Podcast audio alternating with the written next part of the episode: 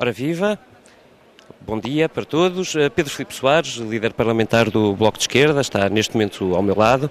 Uh, Pedro, um, numa entrevista uh, recente à Visão, a líder do Bloco de Esquerda, Catarina Martins, disse que o Bloco está um pouco no pior de dois mundos. tem a força para fazer as maiorias, mas não para ser governo. o Bloco nunca considerou realmente a hipótese de integrar este governo? Bom dia. Pensava que ia começar por outra parte, se, era, se nós queremos fazer maiorias ainda mais fortes que nos levem a, a, fazer Eu contava que essa fosse a resposta. E, e sim, eh, nós queremos é começar por aí. É, esse é o caminho que se faz, ganhar força social, ganhar uh, opinião, uh, reconhecimento uh, das nossas propostas, das nossas ideias e ganhar confiança. Isso depois transforma-se em força política, força eleitoral e assim chegarmos ao governo. Nós não queremos ser um parceiro menor e é essa ainda uma circunstância que se colocaria num disputa luta para, para uma entrada num governo neste contexto, mas, não, mas nós queremos ser governo, queremos é fazê-lo com a plenitude dos nossos direitos e das nossas responsabilidades, que é para garantir que as expectativas criadas sobre nós não serão goradas depois da nossa participação. Pedro, há dois anos, na última convenção, o, o Pedro Filipe Soares concorreu contra a Catarina Martins, uh, dizendo na altura que uh, o risco era que o Bloco se preparasse para dar a mão ao Partido Socialista. Uh, a minha pergunta é se mudou o Partido Socialista ou se mudou alguma coisa no Bloco de Esquerda, nomeadamente a percepção do seu eleitorado. Mudou, mudou muita coisa. No espaço de ano e meio mudou muita coisa. Tivemos as eleições legislativas, as eleições presidenciais, mudou muita coisa. Não mudou um, um fator essencial de análise que nos permitiu levar uh, o bloco a bom caminho em todos estes momentos. Eh, a última convenção permitiu-nos uma síntese política, teve eh, uma idiosincrasia própria do Bloco, mas permitiu-nos uma síntese política muito importante que nos deu força em todos estes momentos, permitiu eh, coesionar a, equipa de direção e permitiu-nos, nos momentos-chave, as eleições legislativas e as presidenciais, afirmar o Bloco como uma alternativa com mais peso do que tinha anteriormente. Nesse, neste caminho, deu-nos uma garantia é que, face ao resultado eleitoral das legislativas, o Bloco tornou-se indispensável para definir uma alternativa do governo face àquela que existia. E isso tornou inevitável, de alguma maneira, que tivesse que participar, não é? Tornou inevitável várias coisas. Do nosso ponto de vista, Bloco, nós estávamos absolutamente disponíveis, dissemos logo na noite eleitoral, já tínhamos indicado anteriormente, que queríamos trabalhar para uma alternativa a PSD e CDS, mas uma alternativa real, de políticas, que tivesse consequência positiva na vida das pessoas.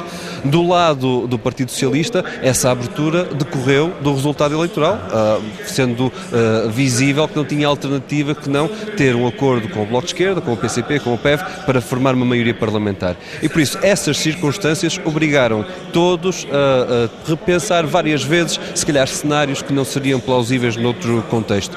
E conseguimos, do nosso ponto de vista, Bloco de Esquerda, com isso, puxar a governação do país à esquerda e colocar na agenda política e na decisão política medidas que para nós são importantes, como a, a reversão de, de, rendimentos às pessoas, dar mais rendimento às famílias, tarifa social da, da eletricidade, um, um, um facto brutal, quase um milhão de famílias automaticamente irão ter acesso à tarifa social de eletricidade agora. O governo uh, diz, aponta para um pouco mais, um universo um pouco mais curto do que esse, 600 mil, creio que foi o que li se juntarmos a eletricidade com o gás pode chegar a um milhão. Ah, agora, acima de tudo, e esse é, é, o número que nós estamos a trabalhar, mas acima de tudo o que nós conseguimos foi garantir que aquilo que estava na lei desde 2010 fosse agora fosse automaticamente aplicado às pessoas. E esses são vários exemplos. Agora, demonstram como, por um lado, nós soubemos fazer bem um processo negocial difícil e exigente com o Partido Socialista, por outro lado, estamos a, a tentar fazer o melhor possível um trabalho positivo no Parlamento, neste contexto, nesta conjuntura de maioria parlamentar, em que é, para nós também, novo, não podemos deixar de o, de o reconhecer. Novo, fechou-se uma primeira etapa já com Orçamento, Programa de Estabilidade. Uh, daqui a três meses teremos um novo Orçamento de Estado. Uh, o Bloco já começou a falar com o Governo sobre ele? O Bloco, desde o início das negociações com o Governo, que nós já tínhamos previsto um conjunto de medidas a, a, a prazo e por isso já a, a, nossa perspectiva... O vosso calendário já tem algumas, eh, algumas medidas Aliás, definidas para o próximo No próprio uh, acordo, por exemplo, o aumento do salário mínimo nacional já está previsto até 2019. Tem uh, uh, há aqui um conjunto de matérias que nós estávamos a prever há vários anos. Há um conjunto de outras que nós percebemos que passando a primeira fase do Orçamento de Estado para 2016, teríamos que aprofundar e por isso criamos um conjunto de grupos de trabalho que esperamos que em breve possam dar o, o seu resultado e contributo para esse debate do Orçamento de Estado para 2017. Por isso fizemos, achamos nós, as coisas com tempo e estamos neste momento já a preparar esse debate para o Orçamento de Estado para 2017 para não deixar para a última da hora. A moção que uh, o Pedro Filipe Soares subscreve, de resto, a moção da liderança do Bloco de Esquerda, uh, diz muito claramente que uh, é exigível uma nova estratégia para que esta nova ideia política, este novo movimento político se possa concretizar. diz até que sem essa nova estratégia não será possível, face à diminuição de, de recursos financeiros, face à pressão de Bruxelas, que esta estratégia resulte, que a nova maioria consiga resultados. Aquilo que se exige do próximo orçamento é um passo diferente daquele que temos visto ou vamos continuar a olhar eh, ou vamos continuar com alguma prudência como tem pedido o Partido Socialista eh, dentro daquilo que é o conceito de União Europeia e de Tratado Orçamental que continua a ser seguido? Nós temos tido a abertura de diálogo com o Partido Socialista uh, nessa matéria uh, e é reconhecida a divergência que nós temos no que toca ao relacionamento uh, com as instâncias europeias. E esse é um, tem sido um fator de pressão enorme sobre o país, essa pressão europeia. Aconteceu uma matéria importante na última semana, o Brexit, coloca aqui uma variável diferente e nova no que toca à condução dos destinos europeus. E por isso, logo em primeiro lugar, ainda antes de chegarmos ao Orçamento de Estado, esperamos que ganhem juízo a nível europeu e que não comecem o próximo Conselho Europeu por discutir se vão aplicar sanções a Portugal ou a Espanha. O que, do nosso ponto de vista, seria, por um lado, inaceitável e, por outro lado, provaria que esta elite europeia está aliada da realidade mas temos consciência que, mesmo não sendo aplicadas sanções, há um desafio para cumprir com sucesso a execução orçamental. E estamos atentos aos problemas eh, que possam vir destas eh, circunstâncias europeias eh, indetermináveis há uns meses atrás e estaremos preparados para acompanhar essa execução para a levar a bom termo. E com isso garantir umas boas bases para o Orçamento de Estado para 2017. É óbvio que para nós já dissemos ao que vinhamos e aí somos claros e falamos abertamente uh, uh, com o Governo. Nós queremos continuar a via da reposição de rendimentos. Uh, iremos discutir neste fim de semana como é que o vamos fazer. A Catarina fará essa afirmação logo à abertura e depois, particularmente no, no debate de encerramento, quais são os nossos pontos fundamentais de de propostas para o Orçamento do Estado te, uh, contemplar e, com isso, esta ideia de uh, recuperação de rendimentos uh, continuada poder ser aplicável no concreto. Ela já antecipava alguns desses pontos, não é? Numa entrevista à Visão, falou de quatro pontos em particular: aumentos das pensões acima da inflação, que este ano não se verificou, contratação coletiva, criação de emprego e investimento público. Mas recursos para investimento público, estando o Bloco comprometido com a execução orçamental, como o Pedro nos acaba de dizer, eh, é difícil de gerir, não é? Vejamos, nós tivemos dois debates eh, interessantes eh, sobre essa matéria, setoriais, dentro do Governo. Um sobre a educação, os contratos de associação, que mostra como é possível existir investimento público gerindo bem o dinheiro. E o Governo já o afirmou, o dinheiro que poupou com contratos de associação, usando melhor a disponibilidade que tem nas escolas públicas, pode servir para investir na gratuitidade dos manuais escolares para todo o primeiro ciclo. E esse é investimento público, desonera as famílias de uma fatura importante. Quem tem filhos sabe que o custo dos livros é um, um custo relevante. No que toca, por exemplo, à saúde, outro tema uh, relevante, nós identificamos, em conjunto com o Governo também, um conjunto de gastos na externalização de serviços. De, o Estado, muitas das vezes, não usa serviços que tem e uh, dá a privados para fazer cirurgias, uh, algumas técnicas de controle diagnóstico, A está etc. prometida pelo Ministro da Saúde já para 2017. E nós achamos que esses exemplos, foram dois exemplos, há, há outros vários, são exemplos onde nós conseguimos ter, por um lado, melhor gestão de dinheiros públicos, por outro, ir buscar dinheiro para dar investimento público. É sabido também que nós temos na área da energia um debate aprofundado com o Governo e aí há matérias onde nós conseguimos diretamente retirar dinheiro pago das, das pessoas e por isso devolver dinheiro ao bolso das pessoas, por outro lado poupar também ao erário público algumas das rendas que está a pagar. São vários exemplos, todos somados dão a possibilidade de haver investimento público, agora temos é que garantir que há uma vontade política para o levar por diante, da nossa parte há essa disponibilidade. Eu ainda vou pegar no ponto do Orçamento de Estado. Uh, para lhe perguntar o seguinte, Pedro. No momento em que o Bloco de Esquerda disser que não a um orçamento, o governo provavelmente cai nesse dia. Uh, e diz a história que o partido que provocar eleições necessariamente acaba penalizado uh, por esse ato. É uma prisão para quatro anos? Percebo a pergunta e é, é até, até a análise política mas já agora a história também dizia que uh, esta circunstância política nunca aconteceria e na prática aconteceu. Mas a história vai se escrevendo consoante os tempos uh, vão ditando e não é para trás, é para a frente que nós queremos sempre olhar. agora, o orçamento do Estado é um debate essencial. É um debate essencial para o Governo, é um debate essencial para o Bloco de Esquerda, admito que seja um debate essencial para o Partido Comunista e para o Partido Comunista aos Verdes. Nesse contexto, nós não poderemos ignorar, e era errado dizê-lo, que não trabalhamos afincadamente para que medidas que consideramos essenciais sejam contempladas no Orçamento de Estado. Da mesma forma, o Governo uh, fala com abertura connosco, dizendo, bem, mas nós conseguimos fazer isto, eh, não conseguimos fazer aquilo, temos vontade política para isto, não consideramos uh, que não temos acordo uh, nestas outras opiniões. Esta é a franqueza com que nós devemos debater. E eu acho que este é um dos pontos principais deste novo cenário político é a franqueza com que nós conseguimos dizer concordamos com isto, não concordamos com aquilo, vamos arranjar uh, outras soluções entre todos, a ver se chegamos a soluções confortáveis. E por isso, não partimos para nenhum debate com duas perspectivas, com nenhuma das duas, que é, uma é que vamos votar contra porque vamos votar contra, não estamos a partir para o debate do Orçamento de Estado dizendo que vamos votar contra, mas também não partimos derrotados, não vamos no bolso uh, de ninguém para qualquer debate, vamos à luta em cada um dos temas, conscientes das nossas responsabilidades responsabilidades dentro desta maioria parlamentar, mas acima de tudo das nossas responsabilidades daqueles que confiaram em nós. E isso é o, esse é o contrato mais importante de uma democracia, é entre os eleitores e os eleitos, e é esse que temos que responder. Eh, o Pedro Filipe Soares lembrava há pouco o resultado no Reino Unido. Eh, os eleitores do Reino Unido decidiram, no referendo de quinta-feira, eh, a saída da União Europeia. Imediatamente houve reações económicas difíceis de gerir, as bolsas caíram, os mercados perderam valor. É a altura de Portugal se preparar para uma saída do euro? Nós não defendemos isso e não temos essa perspectiva, mas não ignoramos as dificuldades que o euro trouxe a Portugal e está a criar a Portugal ao longo do tempo, o Bloco de Esquerda foi alertando para necessidades de remodelação de todo o modelo da zona euro, de atuação do Banco Central Europeu, eh, de necessidade de maior democratização deste processo e de garantia de uma maior distribuição de riqueza dentro da zona euro através da política monetária.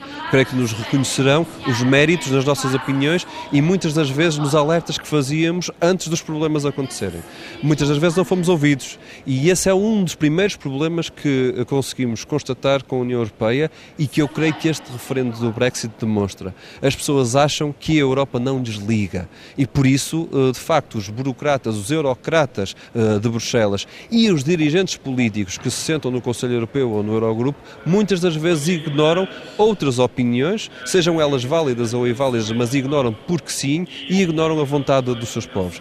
O resultado está à vista. As pessoas deixaram de acreditar na União Europeia, o referendo do, do Reino Unido demonstra isso, mas acima de tudo, a agenda populista que está a ser criada na Europa está a ser criada contra a União Europeia, muito numa, zona, numa onda nacionalista, o que demonstra esta fragilidade. A União Europeia não tem a aprovação popular que tinha há 20 ou 30 anos atrás, por um lado, e isto é por culpa própria por outro lado, não tem querido modificar a sua forma de, de, agir. E é por isso que nós continuamos a insistir que a União Europeia reformula a sua forma de agir. Em primeiro lugar, ponto número um, tratado orçamental, que é aquele que uh, dá o chapéu ao, à Comissão Europeia para nos ameaçar com, com as sanções. Ponto número dois, governação uh, económica uh, da, da, zona euro e da, da moeda euro. Ora, ou nós mudamos a forma como é feita esta dinâmica, ou o que nós teremos é continuação das desigualdades a Alemanha cada vez eh, melhor à custa da periferia e os, as, os povos a achar realmente que o problema das suas vidas decorre de, de circunstâncias europeias. E a verdade é que em algumas matérias eles não estão enganados E esse é que é o problema que está em cima da mesa. E estava a falar do Tratado Orçamental.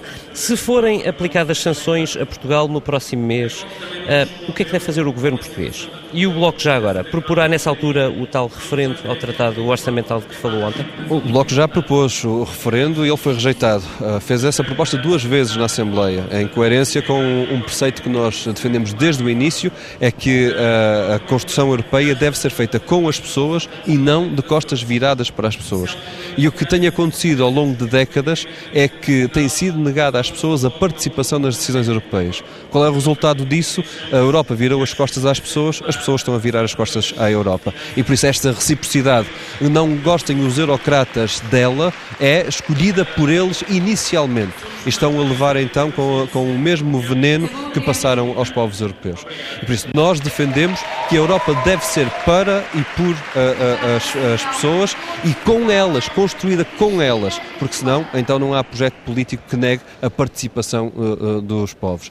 Agora, não confundir o referendo ao Tratado Orçamental, que nós consideramos que é importante, e ele tem prazo para fazer. O Tratado Orçamental é um tratado uh, entre governos, não é um tratado europeu, terá que ser passado para tratado europeu uh, dos próximos anos. Até lá, Portugal pode e deve fazer um referendo para permitir essa participação das pessoas, mas não confundir um referendo sobre a construção europeia de um referendo pela desistência europeia, que é isso que está a ser utilizado pelas agendas populistas. E é neste contexto é, é preciso notar que Uh, uh, o referendo no Reino Unido foi ganho pela extrema-direita na sua argumentação, na sua, na sua uh, forma de. No, nos valores que quis colocar em cima da mesa. Mas foi proposto por Cameron que uh, é das famílias políticas mais representadas no Conselho Europeu. E por isso, uh, aqueles que não são considerados extremistas são aqueles que estão a abrir a porta para os extremismos. E é com essa reflexão que nós também exigimos da Europa esta mudança. Por isso, se a sanção vier para Portugal, a, a primeira conclusão política que nós retiramos é que a Europa continua a falhar à, à, à realidade concreta e continua a dizer que está de costas viradas para as pessoas em vez de as abraçar no seu projeto. Deixa-me insistir na pergunta. Eh, qual deve ser a reação do governo português nesse sentido? O governo deve bater-se violentamente para que eh, não haja sanções. Nós dizemos isso. Essa é uma matéria. se elas vierem, não se. Eh, o governo está a bater-se, nós, nós temos há, uma. Tem havido vários encontros, vários. Referiu há pouco. Nós temos uma divergência com o governo na forma como olhamos para a Europa. Isso aí é assumido e é claro. Nós dizemos, nestas, neste nosso texto que vai à votação durante o dia da manhã, que devemos desobedecer obedecer à Europa. E essa é a nossa posição. Sabemos que temos 10% do, dos resultados eleitorais das legislativas e estamos numa solução eh, maioritária na Assembleia de que nós somos o parceiro maioritário. Mas essa é a nossa opinião e essa ninguém nos tira. Nós não respeitaremos uma Europa que não se dá ao respeito. E esse é o ponto. Uma lei injusta não merece ser respeitada. O referendo ao Tratado uh, Orçamental podia ter como implicação, no caso de ser uh, chumbada uh, o Tratado Orçamental, podia ter por conclusão a saída de Portugal da zona euro? Não, essa, essa, é uma chantagem absurda que colocam. Repare, nós fizemos Esta é uma pergunta. Sim, não, mas uh, é, é, como argumento, é, é, muitas vezes um argumento que nos atiram uh, contra esse referendo ao Tratado Orçamental. Pode ter também a ver com a maneira como é feita a pergunta, por isso é que é, eu acho que a pergunta é importante nesse sentido. Uh, as perguntas nos referendos são decisivas e a questão é quando referendamos um tratado que Portugal já subscreveu oficialmente já está subscrito, eh, se eh, quem propõe eh, entende que a pergunta deve ser formulada de uma maneira ou de outra. Se é para mudar um tratado e pressionar diplomaticamente para que ele seja mudado, ou ter como consequência, se nós não queremos este tratado, sair fora dele. Ponto número um. Já existia zona euro antes do tratado orçamental. E por isso, não é por nós não estarmos no tratado orçamental que não estamos na zona euro, e essa é uma acusação que nos fazem, dizem, então, mas se nós rejeitamos o tratado orçamental, sairemos da zona euro, é falsa, porque a história assim o demonstra. Ponto número dois, que é que isso implicaria do ponto de vista europeu? Obrigaria a rediscutir as regras da zona euro. E isso é essencial que aconteça. Do nosso ponto de vista, a zona euro não pode ser uma prisão. E por isso nós consideramos que é difícil uma decisão de qualquer país de sair da zona euro, mas não podemos ser reféns de uma moeda ou de uma chantagem sobre essa moeda. E por isso temos que ter reflexão, estar preparados para qualquer decisão que seja preciso tomar. Mas não temos como proposta a saída da zona euro. Essa não é a nossa proposta. Agora, não aceitamos é que essa nossa permanência seja uma forma de impor dificuldades às pessoas. É que essa chantagem de, eh, de, de ameaçarem com a saída da zona euro, muitas das vezes é a chantagem para nos imporem mais dificuldades. E isso é que nós não podemos aceitar. O povo português, particularmente nos últimos quatro anos, passou por sacrifícios enormes e nós uh, uh, achamos que isso aconteceu porque a Europa, em vez de ter solidariedade, teve austeridade. O resultado é mau para Portugal, está a ser mau a nível europeu, está a levar à desagregação europeia e se continuar esta Europa irracional a querer impor regras irracionais aos países, os países têm que defender os seus povos e não defender as regras irracionais. Uh, estamos a falar de temas sensíveis, zona euro, uh, contas públicas, dívida pública, uh, de resto, ainda perto difíceis. dos... a situação do país não ajuda que façamos perguntas fáceis, Pedro. O, o, grupo de trabalho, o, o governo e o Bloco de Esquerda têm um grupo de trabalho sobre precisamente a dívida pública portuguesa. Já tem mais dados para redefinir uma posição de Portugal?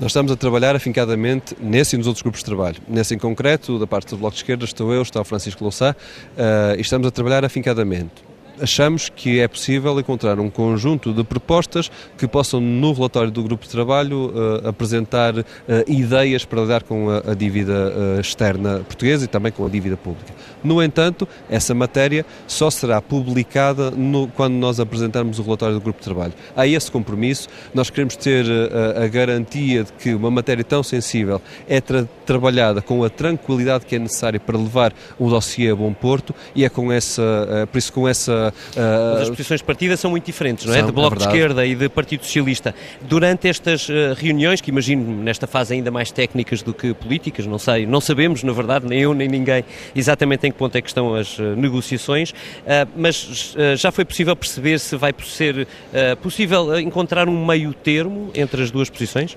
as posições de partida são muito diferentes e é interessante este modelo do grupo de trabalho porque tem pessoas relacionadas com o, o Bloco de Esquerda, com o Partido Socialista, com o governo e independentes, pessoas que não têm nada a ver com nenhum dos partidos, eh, e neste debate, o debate tem sido muito rico.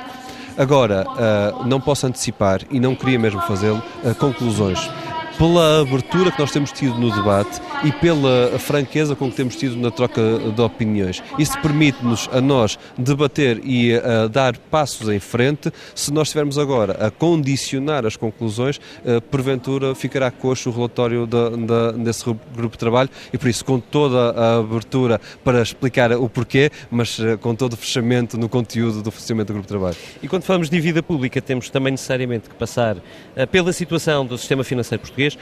Um, o, o, Governo, uh, o que tem dito sobre o que vai fazer na Caixa Geral de Depósitos, parece aceitável para o Bloco de Esquerda?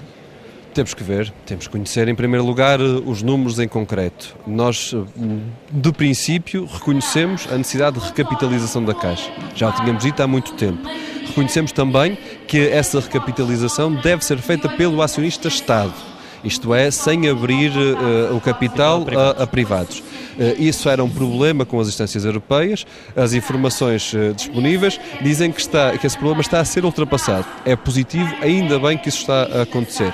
Agora, é necessário que na recapitalização exista uma explicação dos montantes e que uh, se garanta que a Caixa ficará bem com esta recapitalização. Isto é, o pior que nós podemos ter é uma recapitalização às pinguinhas, em que uh, se prolonga uh, algo que é necessário como forma de fragilizar a, a, atividade da Caixa. Portanto, vale mais que seja um montante elevado, nesta altura as notícias já apontam para 5 mil milhões de euros, de resto, uh, é preferível que seja um montante mais elevado, mas que resolva efetivamente a situação. É preciso que seja um montante necessário. É preciso que seja um montante necessário. É preciso uh, compaginar isso com a nossa capacidade de injetar esse montante. E isso é uma matéria que o Ministro das Finanças terá de fazer uh, a apresentação do plano para nós percebermos. Ou o Ministro das Finanças ou a Administração da Caixa. Alguém terá que explicar como é que o pretende fazer, quais os critérios e quais as necessidades, e compaginar isso com a, a capacidade do Estado, enquanto acionista, poder fazer essa participação de recapitalização.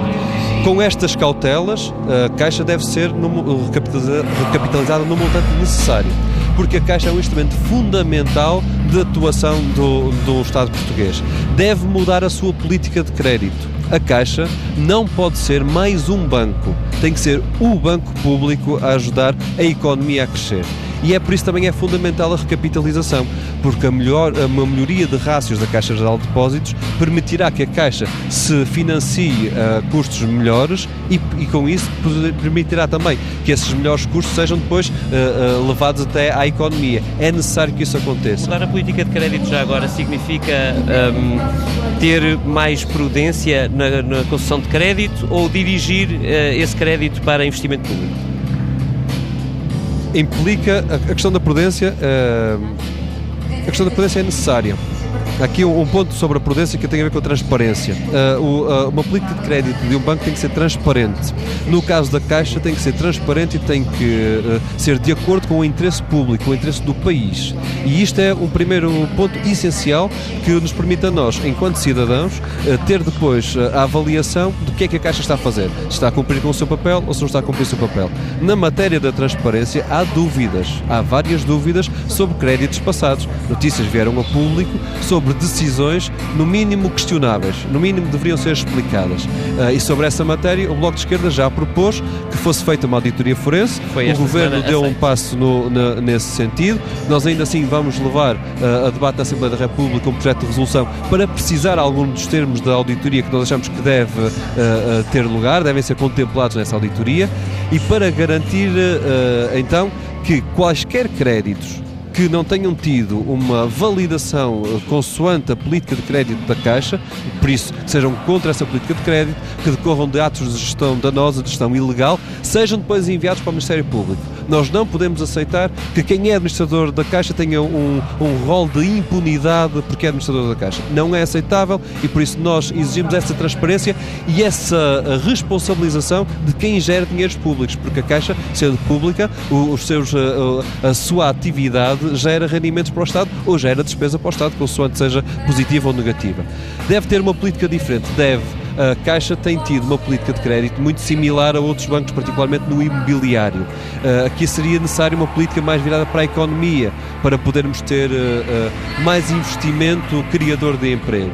Deve ter uma política mais virada para o crédito público a Caixa é o Banco do Estado. Agora, o crédito público uh, da Caixa, crédito ao Estado, tem que estar necessariamente ligado à política orçamental e por isso não pode existir, uh, não pode existir critério excepcional para a Caixa do que toca ao Estado que depois não seja contemplado na política orçamental e esse é o debate que vamos ter no Orçamento de Estado para 2017. Um outro uh, drama do sistema financeiro que continua em curso há algum tempo é o do novo banco.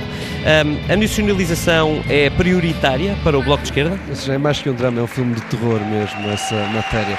Uh, nós uh, temos uma opinião sobre isso. O Estado colocou o dinheiro. É verdade que, enquanto lei, diz que é empréstimo, mas todos estamos a perceber que o Estado colocou lá o dinheiro e que os bancos privados não querem dar o dinheiro de volta, e por isso colocou muito dinheiro do Estado.